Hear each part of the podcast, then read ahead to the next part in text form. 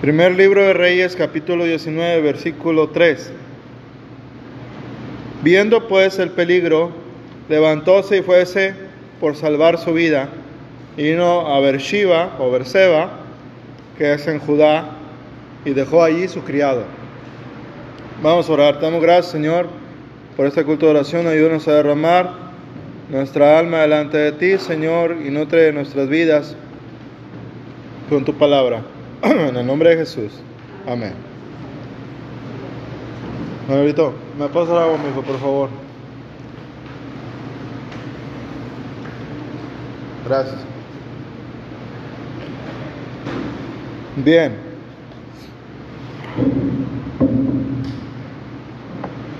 Este hombre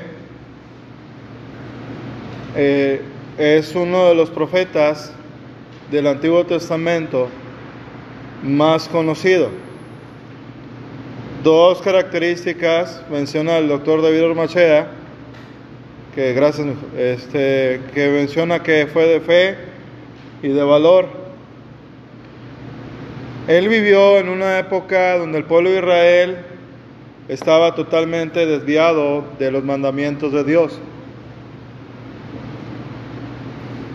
Y era una época donde el pueblo gozaba del privilegio mundial de aquel entonces, el mundo conocido de esas épocas, y tenían todo y la profecía de, de Moisés se cumplió.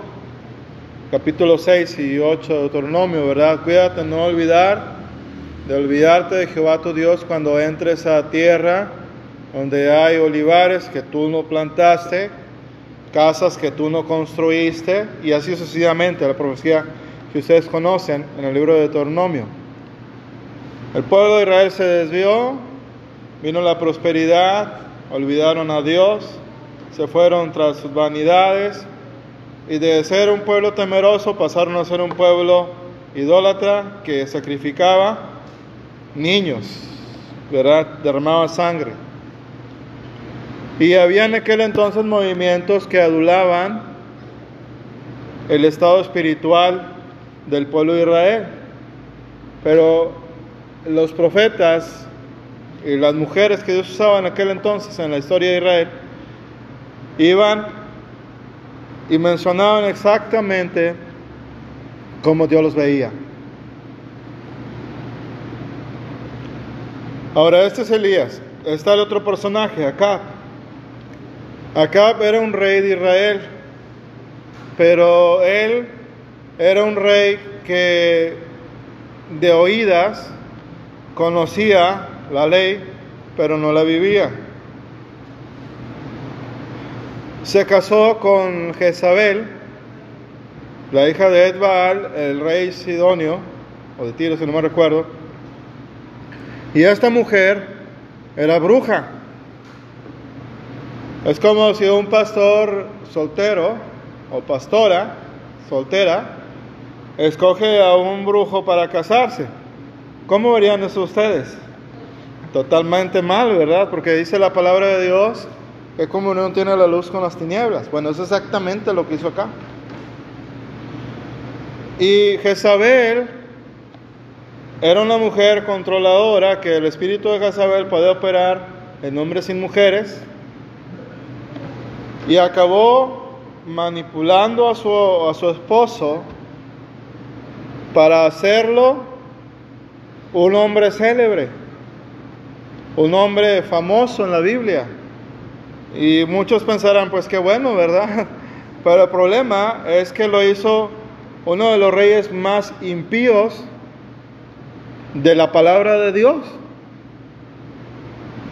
Porque dice la escritura que él hacía todo lo que ella decía. Y eso pasa también en los hombres. Esta mujer trajo el culto a Baal a Israel. Instituyó templos, pues era la esposa del rey, ¿verdad? Si el rey lo hacía, ¿por qué el pueblo no? Puso un sacerdocio alternativo, pagano, inmundo, y como decimos acá en México, descendientes de judíos o no, ¿A quién le dan pan que llore, verdad? Porque así estaban el pueblo de Israel, nada más estaba que le movieran tantito, ¿verdad? Y saltaba lo que estaba en ellos. Siempre han tenido ese problema ellos. Estudien la palabra de Dios, se dan cuenta que siempre tienen una tendencia a ser idólatras. Recientemente, con lo del COVID, estaban honrando a los muertos. Yo me quedé asombrado de judíos ortodoxos consultando a los muertos, ¿verdad? ¿Qué pasó? Pues el Señor se enojó. Él les dio su correctivo. El pueblo de Israel estaba en una decadencia espiritual y moral tan terrible que los, seguidores del culto se iban haciendo cada vez menos. era una apostasía tremenda. Iban al templo de Jehová quizás, ¿verdad? El día viernes o el día jueves, ¿verdad? Aquí para contextualizarlo en nuestro tiempo.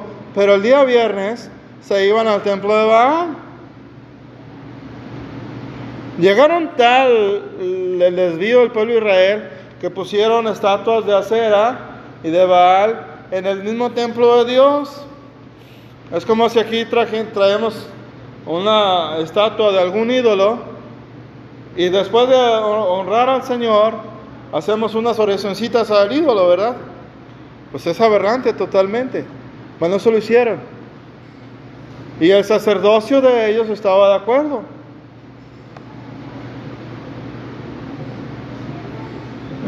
Vamos a dibujar un poquito cómo estaba el pueblo de Israel. Estaban sumidos en la hechicería, en la idolatría. Ustedes, pueden, ustedes preguntan, ¿ustedes creen que un cristiano que se desvía corre, el riesgo de practicar brujería? Muy bien, hermano Raquel, gloria a Dios. Ya me puedo ir a dormir tranquilo. La Biblia lo dice, que el que se regresa, siete por cada uno que estaban en él o en ella, regresan, o sea, regresan con compañía, ¿verdad? Y el Estado del hombre o la mujer viene a ser peor que el que antes. Y ahí se cumplía que los israelitas llamaban a lo malo bueno, a sacrificar a Baal, a los niñitos preciosos como, como los de Paloma, más o menos, perdón la referencia. Este, así, ¿saben qué hacían? Para que le den gracias al Señor que Él nos sacó de las tinieblas, y dije nos sacó, nos sacó a su luz admirable. Agarraron los bebitos y había una estatua horrible en el valle de Himnón, de donde era la cabeza de buey y el cuerpo de hombre con un mecanismo que hacía engullir. Hacía esto, a la, par el mecanismo que tenía esa estatua, abría la boca y se tragaba, eh, pero la expresión es la correcta, pero se tragaba al niño que le ponían en las manos, así. Pero no paraba ahí todo, sino que estos endemoniados, porque eso ya no es enfermedad mental, hay que estar endemoniado, loco, para hacer una tontería de ese tipo. Adentro del vientre había mucho fuego. Y así moría el bebé. Ah, pero para que no se viera tan mal, los muy cínicos ponían tambores y le daban con todo, ¿verdad? Ahí sí no reparaban en el aire, en las baterías ni nada. Le daban con todo, le subían al volumen, ¿verdad? Todo para que no se oyera los gritos del bebé. Ya estaban dance, dance, dance, dance.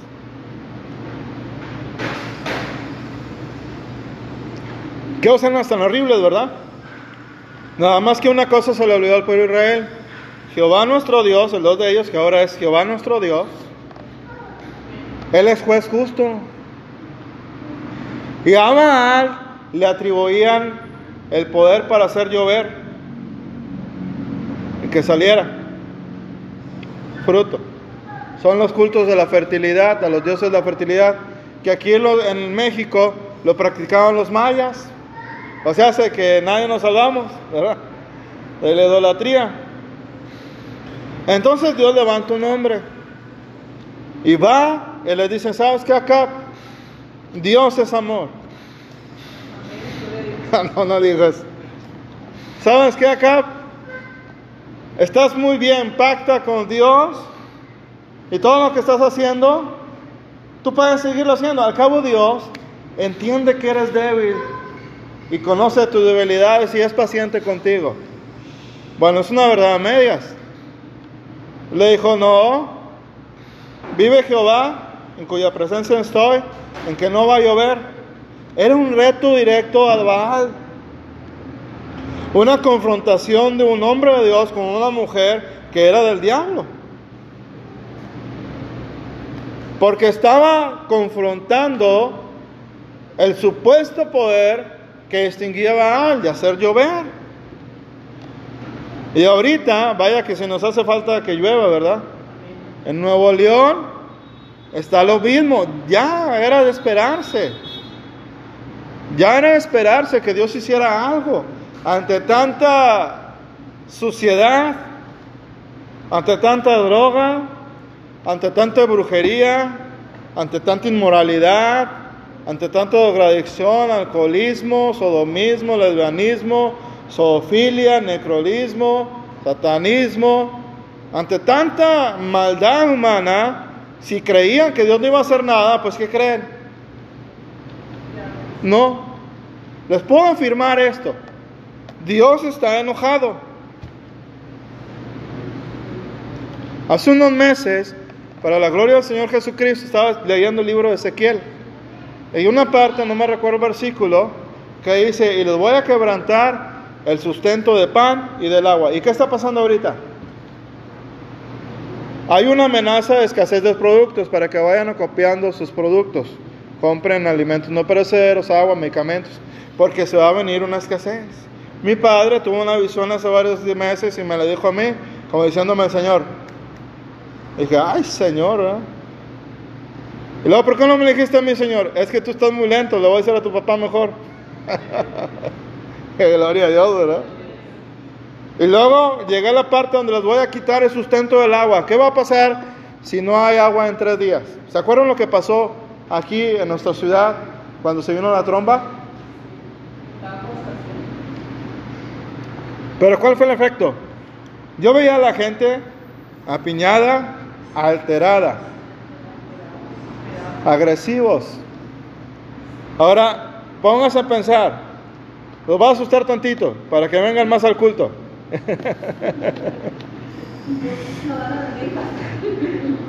¿Qué va a pasar si no hay agua ni comida? La gente se va a volver loca. Delincuencia, la piña. ¿Ya ven por qué tienen que buscar más al Señor? Hermanos, vivimos días peligrosos, igualito que los de Moisés. Digo, de Elías, perdón. Y aquellos hombres hacían sus cochinadas de brujerías y no llovía, hermana Raquel. Va, pues no, que muy bueno va. Ninguno de los dioses que tiene el ser humano en la actualidad va a hacer llover. Dios está enojado. Porque la frase de Ezequiel termina así para que cuando vean que esto pase se consuman en su maldad. Eso es lo que va a pasar. Estamos a punto de entrar, bueno, yo no, ¿verdad? Como humanidad. ¿Ustedes sí? Ah, ya saben cómo decir, ¿verdad? bueno, la humanidad está a punto de entrar a la gran tribulación. A su nombre, gloria, hermana Raquel, ¿verdad? Los judíos ya están ahorita, estaba viendo a Gavito un encabezado, lo voy a ver al ratito, que dice que los judíos ya están pensando en construir el templo. Mis parientes muy lejanos ya están pensando eso. ¿Qué quiere decir eso? Que el anticristo ya anda por ahí. Ya se está echando el Givenchy, ¿verdad? Para presentarse. Lo bueno es que yo no lo va a conocer. ¿Ustedes? Aleluya. Ya nos vamos, Cristo viene. El arrebatamiento se acerca. Bienaventurado el que haya a su Señor así, trabajando. Volviendo a Elías. Fue este hombre y lo confrontó. Ahora, ¿qué es lo que nosotros acarreamos con un testimonio? Pues a veces confrontaciones, sin buscarlas. Dice la palabra de Dios que lo mandaron buscar para... Porque él venía de una gran victoria.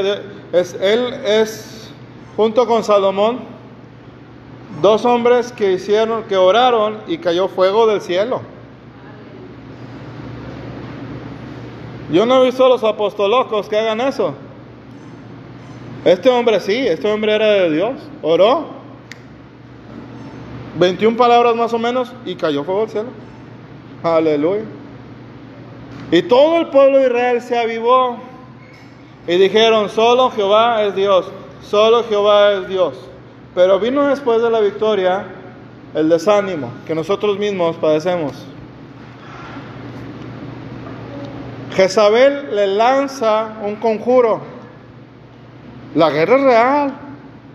Ahora acuérdese, el que está en Cristo, contra él no hay agüero, no hay brujería. Que le muevan la cama, hermana Yolanda, hombre. Que de repente usted regando las matas se me hagan. Y mi familia está dormida y el viejito también. ¿Verdad? que apaguen el televisor, que digan, jo. Por eso a mí nunca me gustaban las películas de terror. ¿Para qué, Paloma? Si yo los veía vivo todo el color. A su nombre, gloria, ¿verdad? La leche real, solo que este hombre estaba agotado. ¿Y que dice la hermana? Fortaleceos en el Señor. Todo lo puedo en Cristo que me fortalece. Pero está el versículo en el Nuevo Testamento dice que fortaleceos en el Señor y en el poder de su fuerza. Después de una victoria, uno tiene que estar pendiente de dónde viene el contraataque. Y este hombre de Dios, que derrotó a 850 brujos o profetas de Baales, lo mismo, huyó con una persona que estaba bien endemoniada. ¿Han visto esas películas donde se levantan en el aire y vuelan? Yo sí. Eso es real, los que están bien endemoniados. Esa mujer estaba bien mal. Y corrió el hombre de Dios.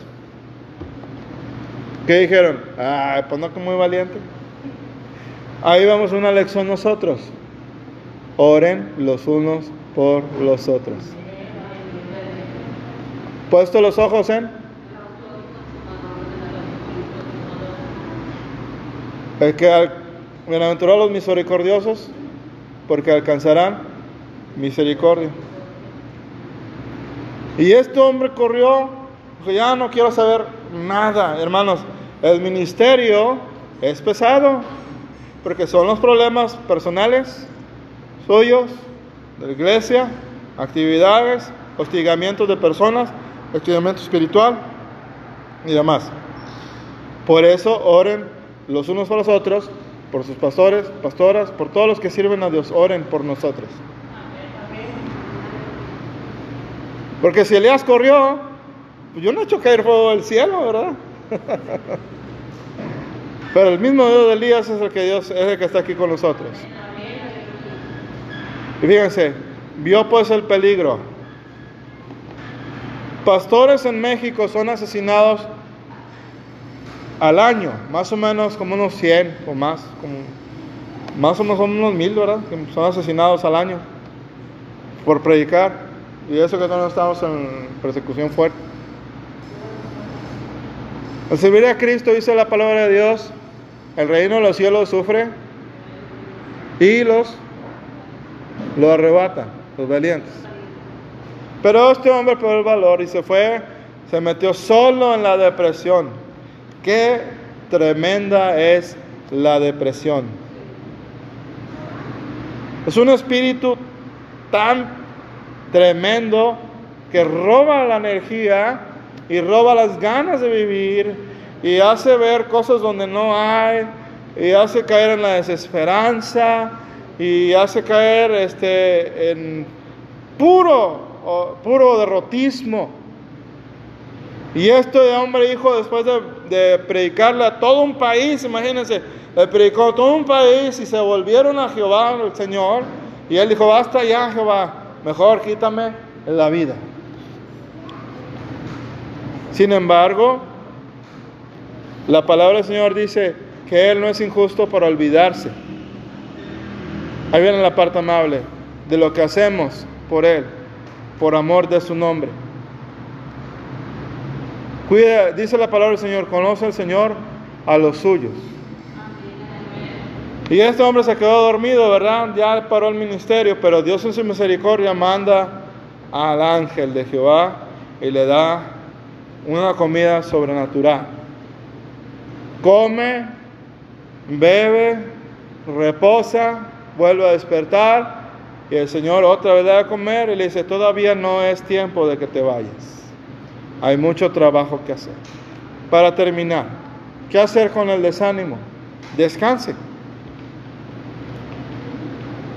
Está agotado físicamente, descanse, tómese un espacio, rompa la rutina, lea algo que disfrute, pues la palabra de Dios, eh, haga una actividad que usted le haga sentir gozo, eh, cualquiera de ellos, la cocina, la pintura, etcétera, haga eso para que combata la ansiedad. Hay que hacer oración, pero hay, pero también está la parte donde tiene uno que ponerse a hacer alguna actividad. Y el Señor es bueno para con nosotros. Y la misma palabra, el largo camino terrestre. Así es que diga el débil, fuerte soy. ¿No hay esperanza? Sí la hay. ¿Todo está acabado? No, apenas va empezando.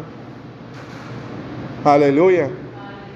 Todo lo puedo en Cristo que me fortalece. Hay situaciones que tú no vas a poder cambiar. Tienes que aceptarlo. No va a cambiar por nada.